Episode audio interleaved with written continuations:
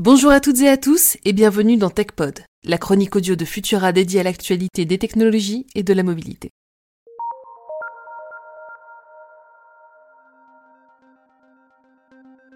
Vous l'avez certainement vécu tout comme des milliards d'autres personnes. 6 heures de blackout sans Facebook, ni ses services Instagram, WhatsApp et Messenger. C'était le 5 octobre et cette panne géante qui a bloqué les services et éloigné les données des utilisateurs est une première dans l'histoire de la firme et peut-être même d'Internet. C'est une erreur humaine qui a engendré cette panne massive et radicale.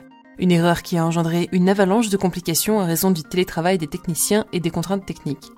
Ça, c'était le lundi, et le mardi 6 octobre, mauvais timing oblige, Facebook était confronté à de graves accusations. Frances Hogan, une ex-employée de l'entreprise, était auditionnée devant la Chambre haute du Congrès des États-Unis. Selon cette lanceuse d'alerte, Facebook placerait ses profits avant la sécurité mentale de ses utilisateurs. Le problème pour la firme, c'est que ces arguments s'appuient sur des dizaines de documents internes compromettants. Des documents qu'elle a fait parvenir au Wall Street Journal et qui sont à l'origine d'une vaste enquête publiée par le journal sous le nom de Facebook Files.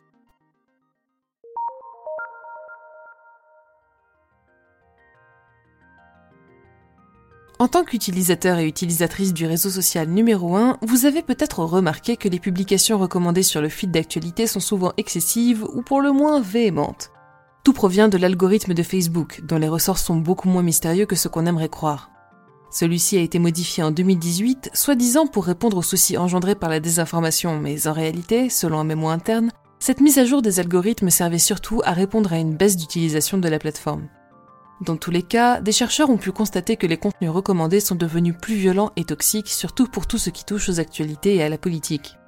Toujours selon ces mémos, ces évolutions pourraient engendrer à terme des effets négatifs sur la démocratie et sur la psychologie des utilisateurs. Du côté d'Instagram, un autre rapport interne accablant vient d'être publié.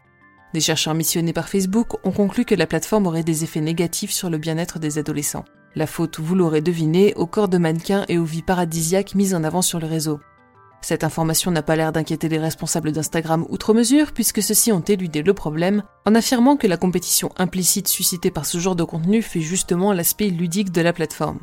Alors même si je ne pense pas que ce soit nécessaire, je rappelle à nos auditeurs et auditrices que non, ça n'a pas besoin d'être une compétition, et non, il n'y a rien de ludique dans le fait de s'auto-dévaloriser en contemplant les photos d'une Instagrammeuse ou d'un Instagrammeur qui photoshop ses boutons, sa taille, son derrière et j'en passe.